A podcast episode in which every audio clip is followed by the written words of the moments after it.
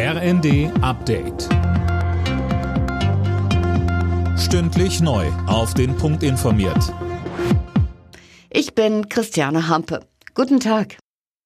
In Nord- und Ostdeutschland bleibt die Hochwasserlage angespannt. Anna Löwer fasst die Lage heute Morgen zusammen. Die Flüsse und Bäche sind randvoll oder zum Teil auch schon über die Ufer getreten. Die Deiche sind aufgrund der Wassermassen weich wie Pudding.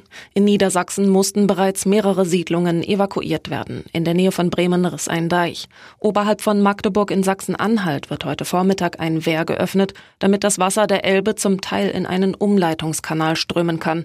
Das hatte man zuletzt vor zehn Jahren machen müssen. Heute startet in Deutschland der Feuerwerksverkauf. Die Pyrotechnikbranche setzt auf gute Umsätze. Die Polizei warnt unter dem Motto Finger weg, sonst Finger weg vor illegalen Böllern aus Polen oder Tschechien.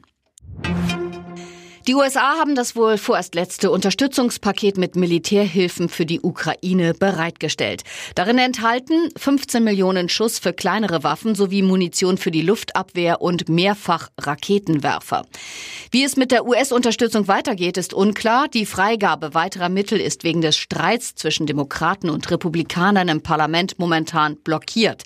Die Amerikaner gelten als wichtigster Verbündeter der Ukraine im Kampf gegen die russischen Angreifer.